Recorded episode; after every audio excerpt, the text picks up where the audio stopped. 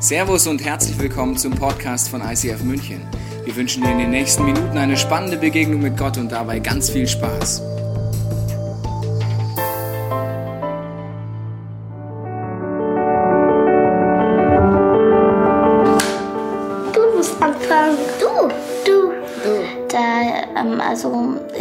Europa, da gibt es zwei reiche Leute. Da hat der eine reiche Mann zu dem Bauer gesagt, pflanz für mich ein bisschen Kaffee an, dann kriegst du Lohn. Und, der, und dann hat der Bauer das ganze Jahr über gearbeitet. Und dann hat er nur ein wenig Lohn gekriegt. Also wenn man zum Beispiel jetzt Ernte pflanzt und das dem Land dann gibt, dann sollte man ja auch Geld kriegen und das auch nicht so wenig ist. Also fair ist, wenn die CD 3 Euro kostet und der, der kaufen möchte, auch 3 Euro hingibt. Das ist fair.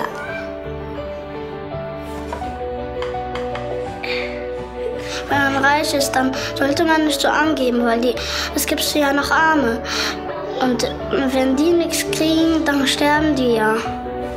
Zu wenig ist, wenn man den, also zum Beispiel ein 5 Euro oder 10 gibt. Das wäre dann zu wenig. Man sollte denen schon was mit 100 Euro geben.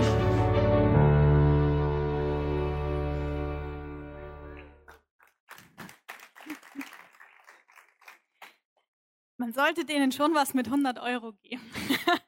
das finde ich sehr gut. Ich liebe den Clip. Ich liebe sowieso Clips von Kindern. Kinder sind einfach erfrischend ehrlich. Ähm, ich habe mich letztens in meinem Wohnzimmer mit meiner Small Group getroffen und ähm, eine von uns hat eine sehr interessante Frage gestellt. Sie hat nämlich gesagt, wer ist eigentlich Jesus für dich ganz persönlich? Was ist so die Seite an Jesus, die du am faszinierendsten findest? Was ist das, was, was ähm, du als erst, wenn du nur ein Wort sagen könntest, was würdest du sagen, was Jesus für dich bedeutet? Die Antworten waren super. Einer hat zum Beispiel gesagt, Freiheit. Jesus in einem Wort für mich ist Freiheit. Er hat mir gezeigt, dass ich frei sein kann von Dingen, die mich limitieren. Eine andere hat gesagt, ich finde am faszinierendsten an Jesus, dass er immer da ist. Immer rund um die Uhr. Und wenn ich denke, dass ich alleine bin und wenn ich versuche, vor Gott und der Welt zu fliehen, ist er immer noch da für mich. Ich habe überlegt und ich habe gesagt, also mein Wort war, Jesus ist für mich Inspiration. Er ist für mich die größte Inspirationsquelle, die ich kenne. Und Jesus ist für mich jemand, der, der etwas schafft, was mich erstaunt. Und zwar gibt er mir immer wieder einen Drehmoment. So wenn ich glaube, dass ich eine Sache, einen Zusammenhang verstanden habe oder ein Mensch verstanden habe, dann kommt Jesus so oft her und dreht meine Gedanken einfach um und ich denke mir, ah, so ist das in Wirklichkeit. Und einen solchen Drehmoment mit meinem Jesus hatte ich, ähm, als ich morgens mal Zeit mit ihm verbringen wollte. Ich mache das manchmal, dass ich äh, mir dazu eine schöne Tasse Kaffee mache und dann hole ich meine Bibel und ich setze mich ans Fenster. Ich schaue raus in die Morgensonne und schlage meine Bibel auf und finde da einen schönen Text und lese Folgendes. Und nun zu euch Reichen. Weint und klagt wegen all des Unheils, das über euch hereinbrechen wird. Der Tag kommt, an dem euer Reichtum verrottet sein wird. Motten werden eure Kleider zerfressen haben und euer Gold und Silber wird von Rost überzogen sein. Okay, Jesus, schöner Tag in den Start, vielen Dank. Und dieser Rost wird als Beweis gegen euch dienen und wird euch zugrunde richten, als wäre er ein Feuer, das euer Fleisch verzehrt. Denn ihr habt Reichtümer angehäuft und das, obwohl wir am Ende der Zeit leben. Schlimmer noch, den Arbeitern, die eure Felder bestellen, habt ihr den Lohn vorenthalten. Ein Unrecht, das zum Himmel schreit. Die Hilferufe derer, die eure Ernte einbrachten, sind dem Herrn, dem allmächtigen Gott zu Ohren gekommen. Ihr habt hier auf der Erde ein Leben im Luxus geführt und habt euch dem Vergnügen hingegeben. Ihr habt euch alles gegönnt, was euer Herz begehrt und habt euch damit höchstpersönlich für den bevorstehenden Schlachttag gemästet, den Tag des Gerichts. oh, da kommt sogar noch was, ihr habt Unschuldige verurteilt und getötet, Menschen, die sich nicht gegen euch zur Wehr setzen konnten. Okay, Jesus, manchmal kannst du einem wirklich den perfekten Start in einen perfekten Tag verderben. Als ich das gelesen habe, war ich etwas irritiert und habe gedacht, okay, das ist irgendwie harter Tobak, das sind harte Worte, die da kommen. Aber gleichzeitig habe ich gedacht, okay, es hat aber nichts mit mir zu tun. Denn erstens, ähm, ich bin nicht reich. Und zweitens, ich bin auch kein Fabrikbesitzer oder sowas. Also ich, ich habe keine Arbeiter, die bei mir angestellt sind. Und wenn ich welche hätte, dann würde ich die bestimmt ordentlich bezahlen. Und ich wollte meine Bibel schon wieder zumachen. Da schaue ich auf die Tasse Kaffee in meiner Hand und ich habe diesen Blitzgedanken, Anna, wer hat eigentlich den Kaffee angebaut, den du gerade trinkst? Und ich habe mich ähm, in meiner Schulzeit sehr viel mit dem Thema Fair Trade, mit fairem Handel auseinandergesetzt. Und deswegen wusste ich sofort, was Jesus meint, als er mir diese Frage gestellt hat. Ich wusste sofort, unter welchen Bedingungen äh, Kaffee angepflanzt wird, welche Bedingungen die Arbeiter haben, die auf der Plantage arbeiten. Ich wusste sofort, äh, wie viel von dem Geld, was ich für meinen Kaffee zahle, tatsächlich bei den Menschen landet, die dafür gearbeitet haben. Und äh, mir war sofort klar, dass das keine gerechte Sache ist. Und dann habe ich mir gedacht, die Sache mit den Arbeitern, dass es keine Menschen gibt, die bei mir angestellt sind und für mich arbeiten. Vielleicht stimmt es so gar nicht. Denn diesen Kaffee, den ich in der Hand habe, die Kleidung, die ich trage, die Dinge, die ich jeden Tag benutze, irgendjemand hat die ja hergestellt und ich bin der Kunde davon. Ich möchte diese Produkte haben, ich kaufe sie. Und ich kam auf den Gedanken, dass ich mir gedacht habe, vielleicht ist es doch so, dass es doch Menschen gibt, die für mich arbeiten und die ich bezahle, indirekt durch die Produkte, die ich kaufe. Und dass der einzige Unterschied zu der Situation früher ist, dass diese Menschen nicht mehr direkt in meinem Dorf vor meiner Haustür ihre Arbeit verrichten, sondern am anderen Ende der Welt, wo ich sie nicht sehen kann. Dann habe ich ja noch gedacht, der, der Text hat nichts mit mir zu tun, weil ich nicht reich bin. Das mag vielleicht stimmen, wenn ich mich innerhalb von Deutschland vergleiche. Ja, dann kann ich sagen, es gibt Leute, die sind wesentlich, wesentlich reicher wie ich. Also ich würde mich nicht als reich bezeichnen. Aber wenn ich mich im Vergleich setze weltweit, wenn ich anschaue, wie Reichtum weltweit bezahlt ist, ähm, und ich habe mir das in einer Statistik angeschaut, dann gehöre ich persönlich, Anna Wehner, zu den reichsten 10 Prozent auf der Welt. das hat die reichsten 10 Prozent. Stell dir das mal vor, unter den reichsten 10 Prozent steht irgendwo auf dieser Liste mein Name und ich gehöre dazu. Und wenn du heute hier bist und du hast ein Dach über dem Kopf, du hast Kleidung, die du anziehst, du hast jeden Tag genug zu essen, du hast Zugang zu Bildung und zu frischem Wasser, dann ist es relativ wahrscheinlich, dass auch du zu den reichsten Menschen auf dieser Welt gehört. Ähm, es gibt nämlich auf der anderen Seite 1,4 Milliarden Menschen auf der Welt, die unter der Armutsgrenze sind. Das heißt, die leben von weniger als zwei Dollar US-Dollar am Tag. Und das war für mich so ein Drehmoment, wo ich gemerkt habe, ich glaube, das stimmt. Ich glaube, es stimmt, dass ich mich allem Luxus hingeben kann und meinem Herz alles geben kann, was es sich wünscht. Dass ich mir eigentlich jeden meiner Herzenswünsche erfüllen kann. Bis auf ein paar ganz abstruse Dinge, sowas wie ein Hausboot oder ein Haus am Starnberger See, gibt es sehr wenige Dinge, die ich mir nicht leisten kann. Es gibt ein paar Dinge, auf die ich sparen muss, das kennen wir, glaube ich, alle. Aber wenn ich das mache, wenn ich darauf spare, dann kann ich grundsätzlich mir sehr, sehr viele Dinge leisten, die die meisten Menschen auf der Welt niemals in ihrem Leben besitzen werden. Und ich kam dann letzten Endes zu dem Gedanken, dass ich mich gefragt habe, kann es sein, dass ich mit meinem Lebensstil, den ich gerade lebe, ein ähm, System aufrechterhalte, das mir ermöglicht, dass ich mir alles kaufen kann, was ich möchte. Und auf der anderen Seite dazu führt, dass auf der anderen Seite der Welt Leute in Armut leben.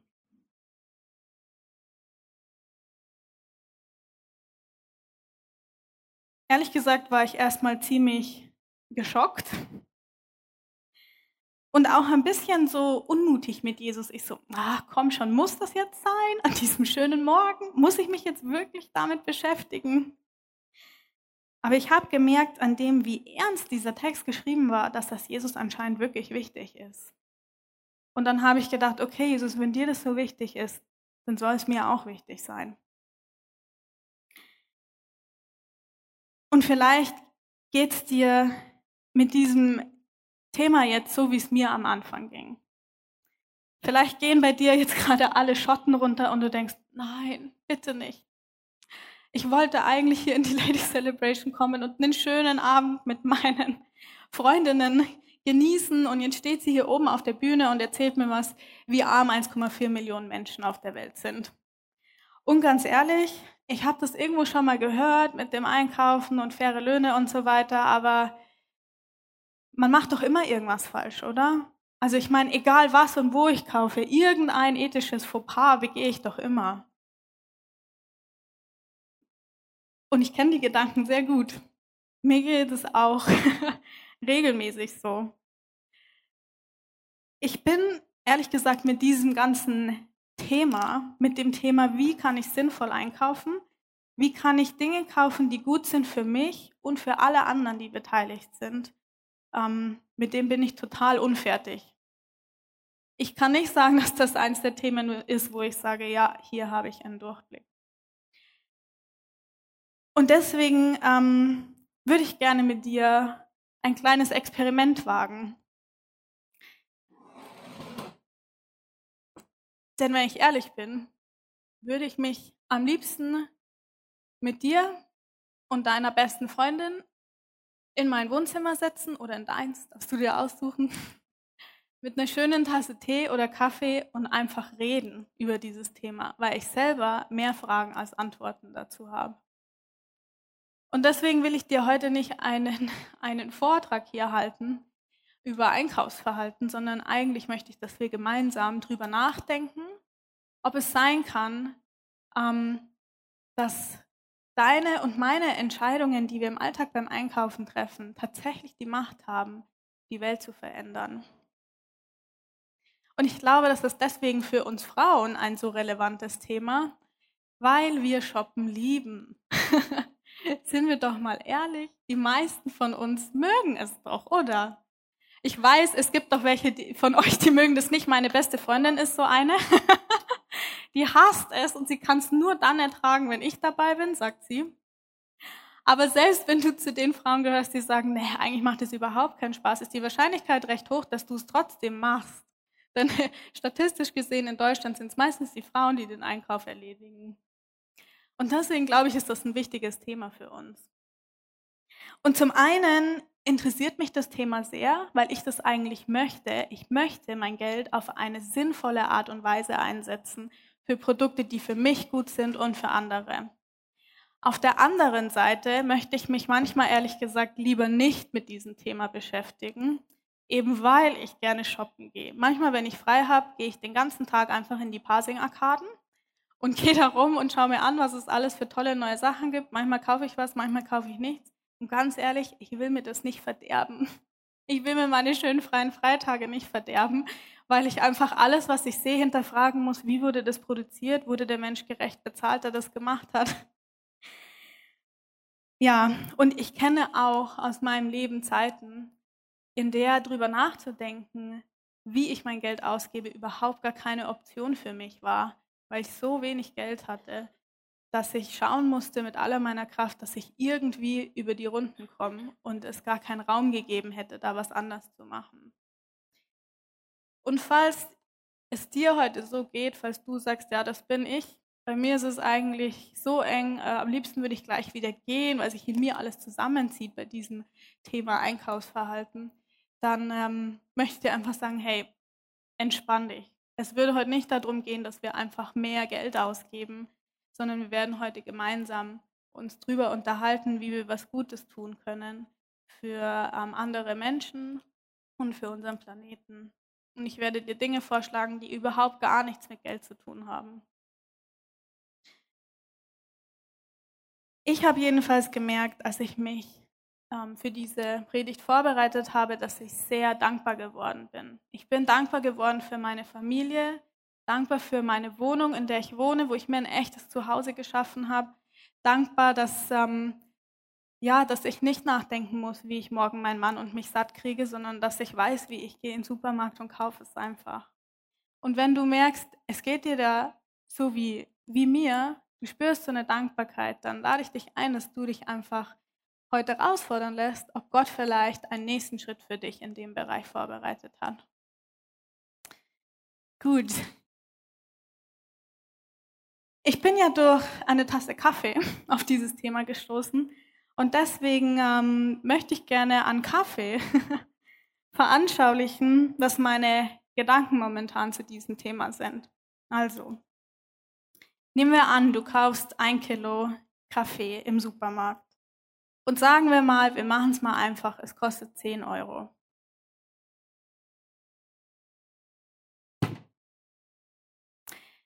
Dann kannst du dir auf der anderen Seite überlegen, was muss denn alles aufgewendet werden, um dieses eine Kilo Kaffee zu produzieren.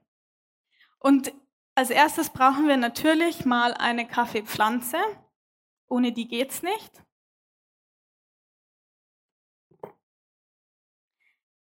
Ähm, dann brauchen wir verschiedene Ressourcen. Also hier habe ich mal einen schönen Pott Erde. Der steht dafür, dass ich Land brauche. Ich brauche ja irgendeinen Ort, wo ich meine Kaffeeplantage hintun kann. Dann äh, brauche ich Wasser.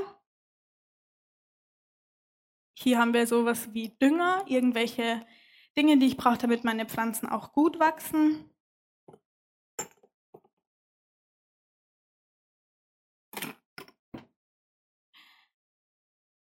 Wenn mein Kaffee dann gewachsen ist, wird er geerntet, weiterverarbeitet und transportiert.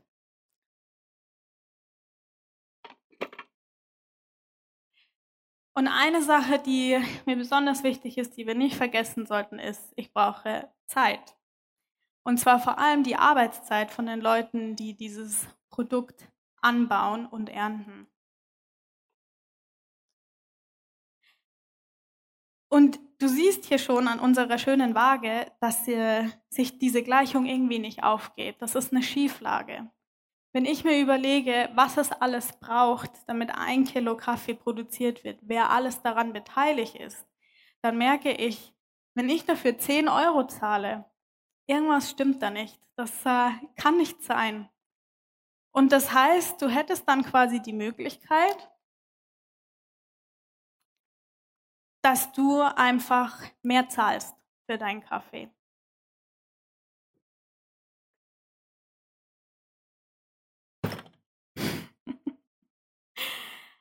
Damit könntest du diese Ressourcen, die aufgewendet werden, für die Produktion quasi ausgleichen.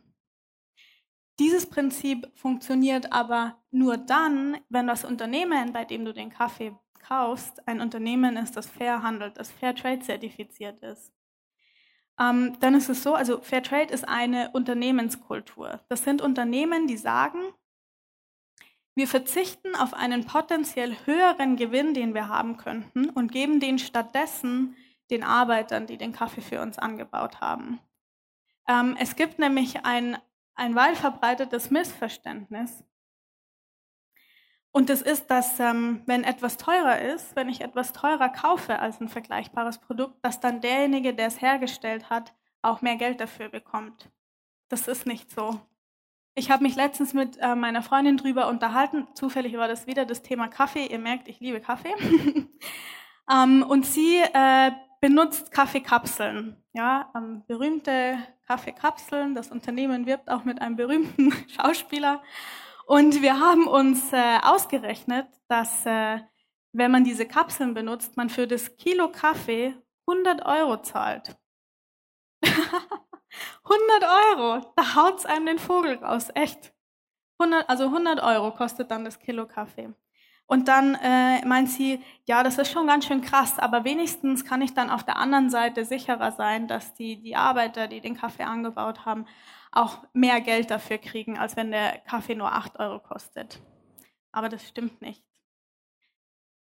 Die Wahrheit ist, dass höchstwahrscheinlich die Arbeiter genau gleich viel kriegen von beiden Unternehmen. Das Unternehmen, das äh, für 100 Euro den Kaffee verkauft und das, das für 8 Euro den Kaffee verkauft. Denn normalerweise sagt das Unternehmen, wenn ich meinen Gewinn maximieren kann, sehr gut, dann behalte ich den selber. Außer ein Fairtrade-Unternehmen, die werden dann zertifiziert, wenn sie sagen, von dem Gewinn, was wir machen, geben wir einen größeren Teil in das Erzeugerland rein. Ähm, dass du dir das vorstellen kannst, von welchen Zahlen wir hier reden, kurz zwei Zahlen. Bei herkömmlichem Kaffee bleiben 86 Prozent von dem Kaufpreis, also dem Preis, den du zahlst, in Deutschland und 14 Prozent gehen ins Erzeugerland.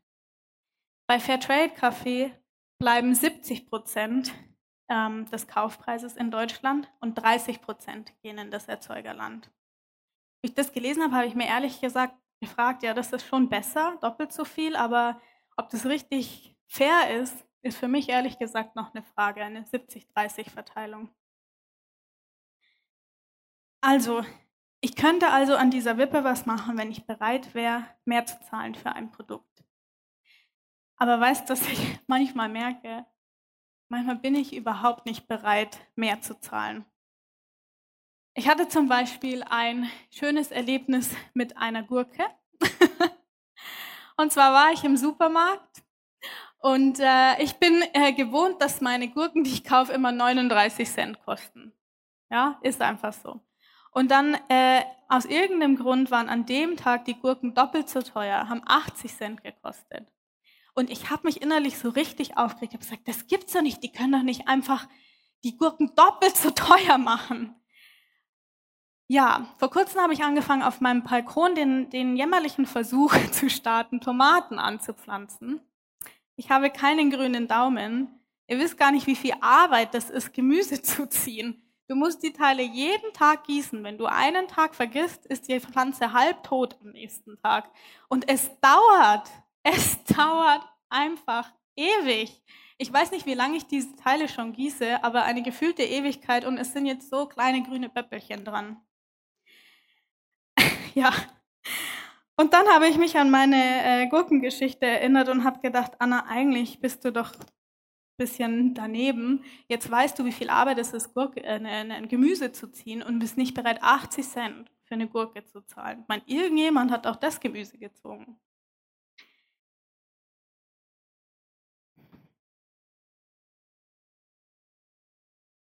Im Endeffekt, glaube ich, steckt hinter diesen ganzen Überlegungen, wie viel bin ich denn wert, für was zu zahlen, die einfache Frage, wie viel ist mir denn die Arbeit von der Person wert, die das Produkt hergestellt hat? Und ähm, ich habe dir ein zweites Beispiel mitgebracht, ausgewählte Stücke aus meinem Kleiderschrank. Und ähm, meine Oma ist Schneiderin. Mit der habe ich heute noch äh, telefoniert und sie konsultiert, gesagt, Oma, ich brauche ein paar Infos für eine Predigt. sie war sehr aufgeregt. Dann, genau, und ich habe gesagt, Oma, sag mir mal, wie viele Stunden würdest du denn arbeiten, wenn du ein ganz normales T-Shirt nähen würdest? Und da muss ich noch dazu sagen, früher haben meine Oma und ich meine Klamotten selber geschneidert. Ne? Aber es ist schon ein bisschen her, deswegen konnte ich mir nicht mehr erinnern, wie lange das dauert. Also ein ganz normales T-Shirt ohne irgendein Pipapo. Wie viel Arbeitszeit müsstest du da reinstecken? Sagt sie, Drei Stunden. Ich kaufe dieses T-Shirt aber für 10 Euro im Laden. Und die 10 Euro, da ist ja der Stoff noch nicht damit bezahlt. Dann habe ich gesagt, okay, ähm, machen wir es ein bisschen komplizierter. Was ist mit einer Bluse? Ja, eine Bluse hat äh, Knöpflöcher und solche Sachen, die man da ähm, extra nähen muss. Wie lange würdest du dafür brauchen? Zehn Stunden. ich kann eine Bluse für 30 Euro kaufen. Ich würde sagen, das ist so Durchschnittspreis. Zehn Stunden Arbeit für 30 Euro. Und dann habe ich gesagt, okay, was ist mit einem Abendkleid? Ja, ein langes Abendkleid, bisschen aufwendiger. Ähm, wie viele Stunden Arbeit wäre das für dich? 20 Stunden. Ich habe dieses Kleid hier für 35 Euro gekauft. Wenn jemand bei meiner Oma einen Auftrag geben würde für ein Arbeits-, also für ein Abendkleid und sie würde 20 Stunden daran nähen und er würde ihr nur 35 Euro geben, ich wäre ganz schön sauer auf die Person. Jetzt kann man natürlich sagen, und es stimmt auch, dass ja in den Ländern, in denen unsere ähm, Klamotten gefertigt werden, die werden ja allermeistens nicht in Deutschland, auch nicht in Europa gef gefertigt, sondern in der Türkei, in China, in Bangladesch, ja die Lebensbedingungen nicht dieselben sind. Und dass man für einen Euro ja viel mehr kriegt in diesen Ländern. Das heißt, man kann das nicht vergleichen. Und ja, das stimmt, man kann es nicht direkt vergleichen. Deswegen habe ich mal nachgeschaut, was, ähm, was verdienen denn Näherinnen in der Textilindustrie so im Schnitt? Ähm, und zum einen habe ich herausgefunden, in Prozent ausgedrückt, von einer Jeans, wie viel Prozent vom Kaufpreis kriegt die Näherin? Ein Prozent. Ein Prozent. Und das ist von allen Arbeitsschritten, die da drin sind, der arbeitsaufwendigste Teil. Und dann habe ich geschaut, was die für einen Stundenlohn kriegen. In China ähm, kriegt eine Näherin im Schnitt 10 US-Cent pro Stunde. In El Salvador immerhin 75 US-Cent pro Stunde. Davon kann man auch in den Ländern nicht leben. Und ich habe mir für die Vorbereitung viele Videos angeschaut über die Kaffeeindustrie und auch über die Textilindustrie. Und was ich da gesehen habe, war so furchtbar, dass ich entschieden habe, dass ich dir das heute erspare. Aber wenn es dich interessiert, gibt es auf YouTube, man muss nur danach suchen. Und es geht mir heute nicht darum, um ein genaues Aufrechnen von irgendwelchen Zahlen und wer wie viel Geld kriegen sollte und wer wie viel Geld zahlen sollte, sondern eigentlich geht es mir eher darum, unser Bewusstsein zu schärfen dafür, was Dinge wert sind. Und wenn ich mir überlege, dieses Kleid ist 35 Euro wert. Ja. Aber wenn ich mir überlege, dieses Kleid sind 20 Stunden Arbeit, das wertet das Kleid für mich extrem auf, weil es mir einen anderen Blick, Blickwinkel gibt auf dieses Produkt.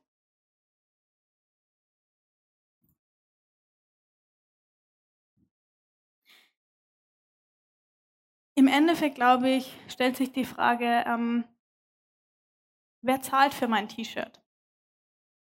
Für meinen Kaffee?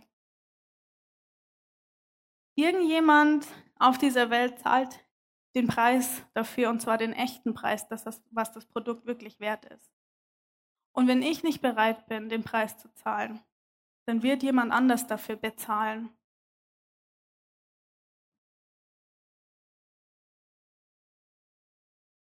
Was heißt das jetzt für mich?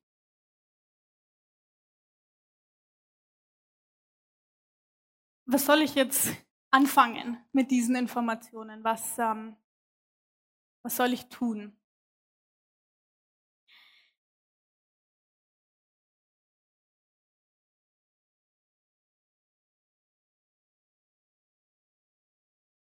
Lass mich mal, lass mich mal ehrlich sein zu dir. Mein Kleiderschrank ist voll ziemlich voll. Wir haben letztens Kleiderschrank von meinem Mann und meinen zusammengelegt. Das war ähm, fast unmöglich. Aber in unserem zusammenen Schrank hat er so eine kleine Fläche und meine ist so. und ich glaube, dass das auch ein Stück weit normal ist und das ist gut. Wenn ich, wenn ich mir überlege, ob ich eigentlich noch mehr Klamotten brauche, müsste ich eigentlich sagen, nein. Aber trotzdem, wenn ich einkaufen gehe, will ich lieber drei T-Shirts für jeweils 10 Euro kaufen, als eins für 30. Das ist meine Logik, das ist so fest in mir drin. Mehr ist mehr. Aber ich frage mich immer mehr und immer wieder, ob ich das tatsächlich in Kauf nehmen will, dass jemand anders die Differenz zu einem ordentlichen T-Shirt-Preis für mich bezahlt mit seinen erbärmlichen Lebensumständen. Okay. Und dann frage ich mich, okay, was willst du jetzt von mir, Gott? Was soll ich tun?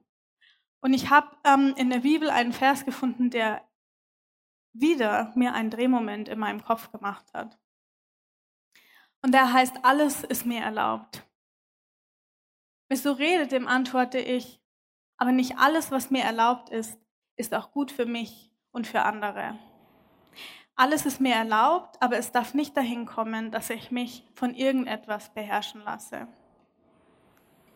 Was mich da so sehr angesprochen hat, ist, alles ist mir erlaubt. Natürlich kann ich weiterhin so einkaufen, wie ich möchte, wie ich das bisher getan habe. Aber ich habe diesen Satz, nicht alles ist gut für mich und für andere, der ist mir richtig rausgesprungen. Und ich habe gemerkt in meinem Herzen, das ist eigentlich das, was ich will. Ich möchte Dinge tun, die gut für mich und gut für andere sind.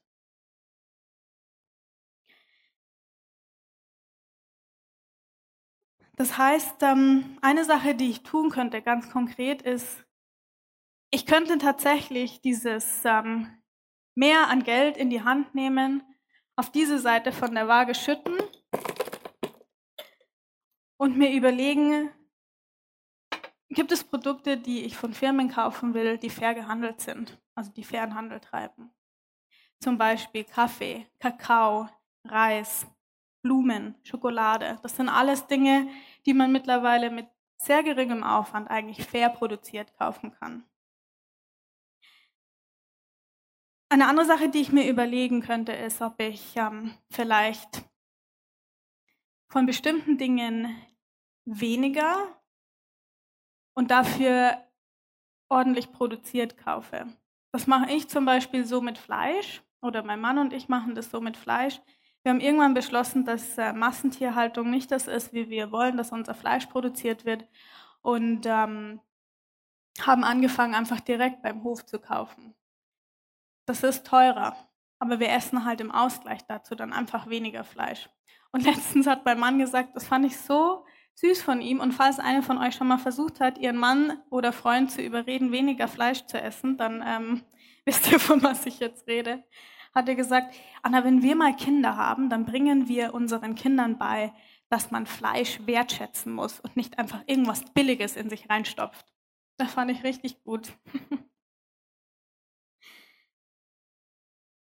bis hierhin haben wir uns jetzt einfach darüber unterhalten, wie man sein Geld besser einsetzen könnte. Aber für mich gehört auch noch eine zweite Sache zu diesen Überlegungen dazu. Und ähm, das ist der, der ganze Themenkomplex von Nachhaltigkeit. Und das sind die Dinge, die ich dir versprochen habe, wo du etwas Gutes tun kannst, was absolut nichts mit deinem Geldbeutel zu tun hat. Im Gegenteil, und das liebe ich daran, das spart dir sogar noch Geld. Ähm, du kannst auch Kaufentscheidungen treffen oder Dinge kaufen, die gut sind für den Planeten, die ressourcenschonend sind, die müllvermeidend sind und meistens sind die Sachen günstiger als die anderen. Ähm, ein konkretes Beispiel ist zum Beispiel Plastik. Plastikmüll ist ein großes Problem für die Umwelt.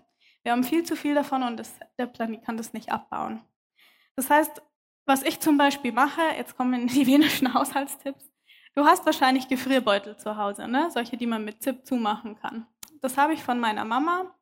Wir spülen Gefrierbeutel ab. Ja, also wir benutzen sie, statt sie wegzuschmeißen, wir spülen sie, wir pappen sie an die Küchenwand, sie trocknen da, wir verwenden sie wieder, so lange bis das Teil irgendwann auseinanderfällt. Und ehrlich gesagt, Gefrierbeutel mit Verschluss sind ganz schön teuer. Wenn man nicht an da und neue kaufen muss, spart schon Geld. Du könntest auf Einkaufstüten verzichten. Ich habe mir eine Stofftasche zum Beispiel in meine Handtasche fest rein installiert, die ich immer dabei habe, sodass ich nie äh, in die Gefahr komme, wenn ich spontan was einkaufe, dass ich mir eine Plastiktüte für 10 Cent holen muss. Und es gibt, du kannst ähm, fast alles in Verpackungen kaufen, die müllsparend sind, wo eben nicht jedes einzelne Teil nochmal extra verpackt ist, sondern wo es eine Großpackung gibt und die sind auch meistens günstiger als das andere. Du kannst äh, reparieren statt wegschmeißen. Du kannst äh, verschenken statt wegschmeißen. Es gibt zum Beispiel ähm, Foodsharing. Da kannst du essen, was kurz vorm Ablaufsdatum ist und wo du nicht weißt äh, oder wo du weißt, dass du es nicht mehr essen kannst, kannst du dann jemand verschenken, der das brauchen kann. Und zum Thema äh, Klamotten. Ja. Meine aller, allerliebste Idee zum Thema Klamotten ist Kleidertauschparty. I love it. Lade deine Freundinnen ein. Jeder bringt die Sachen mit in ihrem Schrank, die super geil sind, aber aus Gott knows welchen Gründen nicht angezogen werden und ihr tauscht einfach untereinander. Ich liebe das. Ich mache manchmal Kleidertauschparty im Büro, so mit mir alleine. Ich komme dann mit so einer Tüte an und sage, hallo, ich habe ausgemistet. sag, Christina, ich glaube, das ist was für dich. Francie, das ist was für dich. Äh, tatsächlich laufen heute Abend mindestens zwei Frauen hier rum, die Sachen anhaben, die ich mal ursprünglich gekauft habe.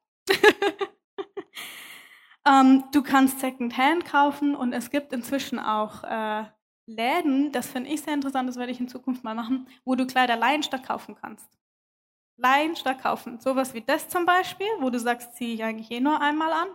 Und du leihst es dir, du bringst es wieder zurück, statt es zu kaufen. Spart Geld und ist extrem ressourcenschonend. Wenn du dich jetzt fragst, wo gibt's das und was und wo kann ich das machen, wir werden nachher in der Lounge alle deine Fragen beantworten. du kannst also noch in Ruhe auf deinem, auf deinem Stuhl sitzen. Zum Schluss habe ich noch einen allerletzten Drehmoment mit Jesus. Und zwar einen absoluten Schatz, den ich für mich in der Bibel gefunden habe. Ähm, und zwar eine Bibelstelle, die ich schon gut kannte, aber wo Gott mir wieder einen neuen Blick drauf gegeben hat. Und die geht, so sehr hat Gott, oh nein, ich kann die schon auswendig, deswegen lese ich die falsch vor. Denn Gott hat die Welt so sehr geliebt, dass er seinen einzigen Sohn hingab, damit jeder, der an ihn glaubt, nicht verloren geht, sondern das ewige Leben hat. Und bisher habe ich die Stelle immer so gelesen, dass ich da, wo hier Welt steht, eigentlich in meinen Gedanken ja Menschen drin hatte. Es gibt sogar Bibelübersetzungen, die gehen, denn Gott hat die Menschen so sehr geliebt, dass er seinen eigenen Sohn hingab. Aber das Wort, was da eigentlich steht in Altgriechisch, in der Sprache, in der dieser Text geschrieben wurde, ist Kosmos.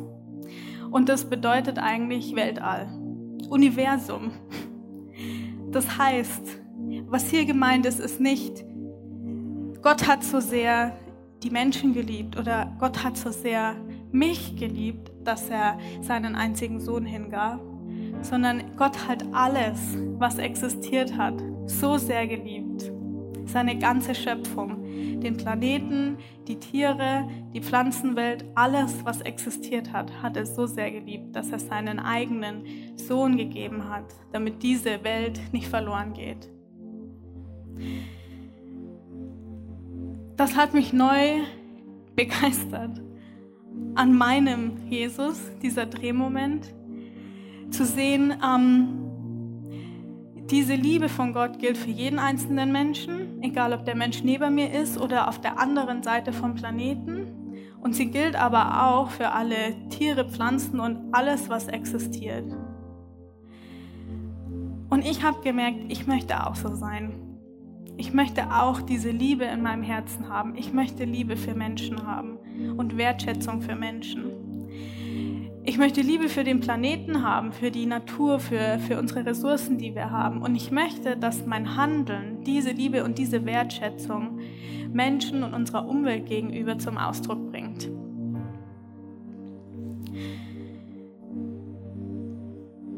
Wie gesagt, gleich in der Lounge hast du die Möglichkeit, praktisch zu werden und all deine Fragen loszuwerden, zu diskutieren, deine eigenen Ideen einzubringen. Aber ich möchte dir jetzt einen Moment mit Gott, mit deinem Jesus gönnen. Und zwar, wo du einfach mit ihm zusammen überlegen kannst, was dieses Thema für dich heißt. Vielleicht fühlst du dich jetzt ein bisschen erschlagen und sagst, ja, wo soll man denn da jetzt anfangen? Äh, Kaffee, Klamotten, Tiere, Fleisch, irgendwelches Thema. Aber eigentlich ist genau diese Vielfalt von dem Thema nicht erschlagend, sondern es ist eigentlich genau das Schöne daran. Denn du kannst dir jetzt aus deinem gesamten Lebensbereich einfach ein Thema aussuchen, das dich begeistert. Ein Thema, was dir eh am Herzen liegt, wo du sagst, das ist was, was mir wichtig ist. Und da anfangen. Du musst heute nicht alles machen, sondern du kannst mit Jesus jetzt darüber reden, was die eine Sache ist. Du kannst zum Beispiel Kosmetik ohne Tierversuche ausprobieren. Du kannst sagen, mein nächstes Smartphone kaufe ich mir fair produziert. Du kannst sagen, ja, ich bin ehrlich gesagt auch ein Kaffeeliebhaber, ich probiere mal fair gehandelten Kaffee. Oder du kannst dich darüber informieren, wo du fair gehandelte Kleidung herbekommst.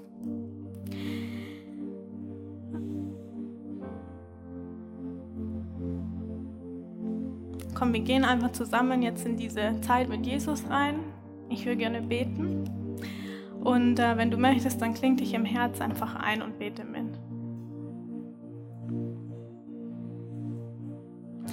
Jesus, ich danke dir, dass deine Liebe so unfassbar groß ist, dass du bereit bist, das zu geben, was dir am wertvollsten war, deinen eigenen Sohn. Und es ist für mich immer wieder unbegreiflich und erstaunlich, dass diese Liebe, dass sie mich einschließt, dass du mich meinst damit. Danke, Jesus. Und Jesus, ich bete, dass du jetzt einfach zu mir redest, zu jeder einzelnen Frau hier im Raum redest und ihr einfach eine Sache aufs Herz legst, wo sie in ihrem Alltag einen Unterschied machen kann. Jesus, ich glaube dir, dass, glaube, dass dir die kleinen Dinge ganz genauso wichtig sind wie, wie die großen, weil du da keinen Unterschied machst. Danke, Jesus, dass du für uns jetzt einen Drehmoment schaffen wirst.